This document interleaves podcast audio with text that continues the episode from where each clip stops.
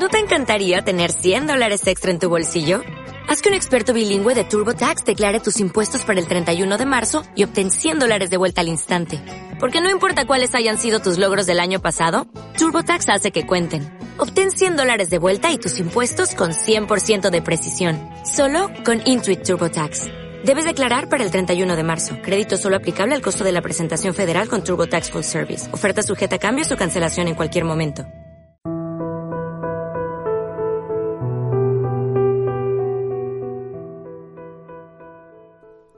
América y África juegan un papel muy importante en el inicio del mundo moderno. Ya anticipamos previamente el interés de los europeos por estar en nuevos territorios, esos territorios son América principalmente, y los africanos porque son los proveedores de la mano de obra a través de los procesos de esclavitud Proceso muy fuerte en la historia, pero que para ellos fue necesario, para los europeos, para así dominar una de las zonas más ricas del planeta que era el Caribe. Bienvenidos a un nuevo capítulo de la historia del mundo moderno.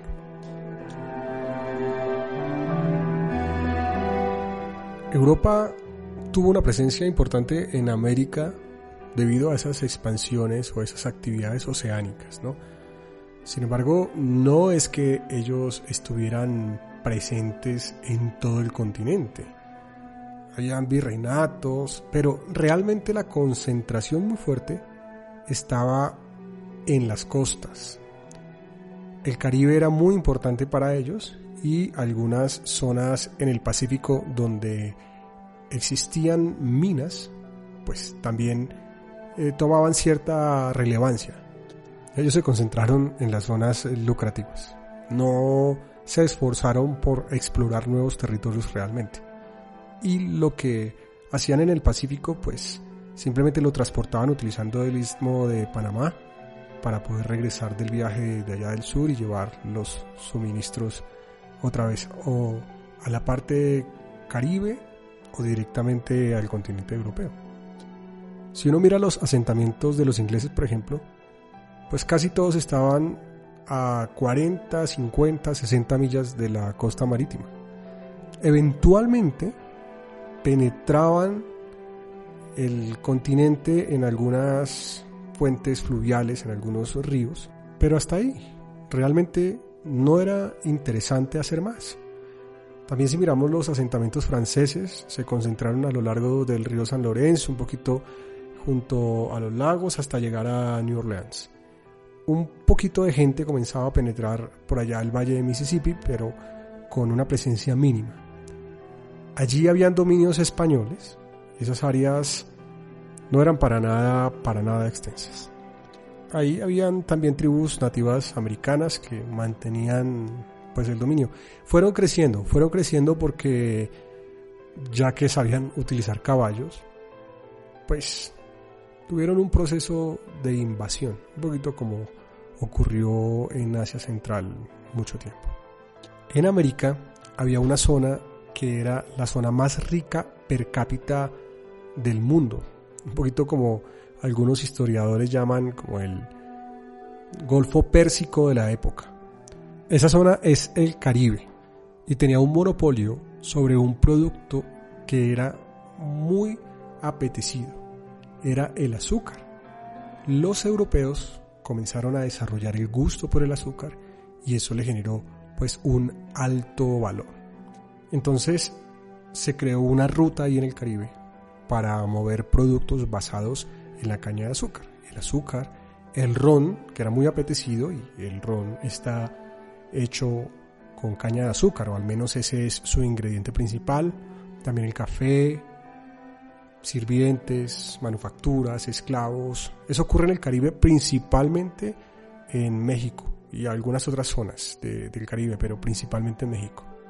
En las colonias del Atlántico existían, digámoslo así, dos tipos de colonias.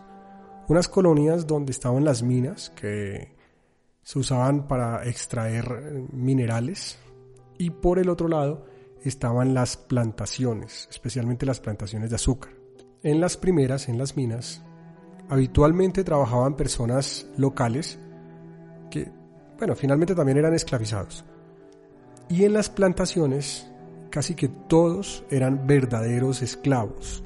Eran esclavos traídos de África desde el siglo XVI hasta el siglo XVII. ¿Por qué utilizaban a los esclavos de África?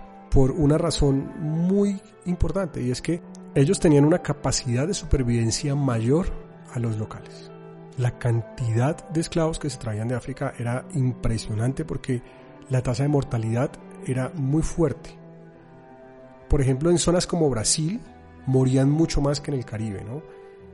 La verdad es que finalmente en el sur de Estados Unidos la mortalidad era menor, pero en todos los lugares la mortalidad finalmente era alta, en unos lugares más, en unos lugares menos, pero era muy alta. Pasemos a mirar entonces, ya que estamos hablando de la esclavitud, del el continente africano. En ese continente donde pues nacimos, nació el, Homo sapiens, ¿no? En realidad no es tan poblado como otras áreas del mundo, es de las zonas menos pobladas en ese entonces, y las sociedades están concentradas también en las costas. Fíjense que ahí también se repite la misma característica. Ahí habían tribus organizadas y habían algunos reinos también un poco más elaborados ahí en Etiopía, en África Occidental, bueno, en algunos otros lugares. La mayoría de las sociedades africanas habían estado muy aparte, muy alejadas del mundo exterior. Se había presentado algún tipo de comercio, comercio más terrestre con el mundo musulmán en el norte africano o incluso en el suroeste de Asia, pero realmente no tanto. Las interacciones con el Atlántico se dieron a través de la llegada de los europeos para la captura de esclavos. Ese tráfico de personas o la esclavitud pues fue un negocio impresionante, fue un negocio muy lucrativo para los traficantes. Entonces los reinos africanos lo que hacían era capturar a millones de personas y los vendían a los europeos.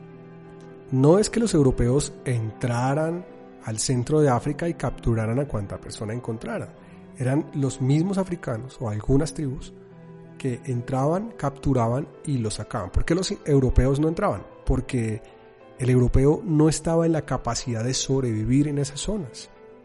La verdad es que la mayoría de los europeos que intentaban entrar a esos lugares, pues terminaban muriendo por enfermedades. Entonces el europeo, pues la hizo fácil.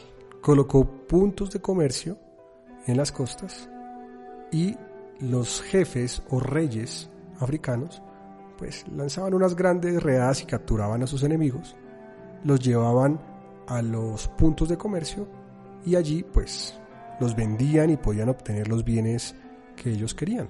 Bueno, era tan terrible como se escucha en realidad porque eso impactó en el desarrollo social, en el desarrollo económico, en el desarrollo político de África aumentó el poder de algunos reinos y jefes porque adquirían bienes de gran valor, pero creó un trastorno demográfico y social en África impresionante, con la captura de esas millones de personas y que eran vendidos al, al mundo del Atlántico. Entonces se presentó una convulsión social, una convulsión económica y cambios políticos con consecuencias de esta interacción en el mundo del Atlántico, por supuesto.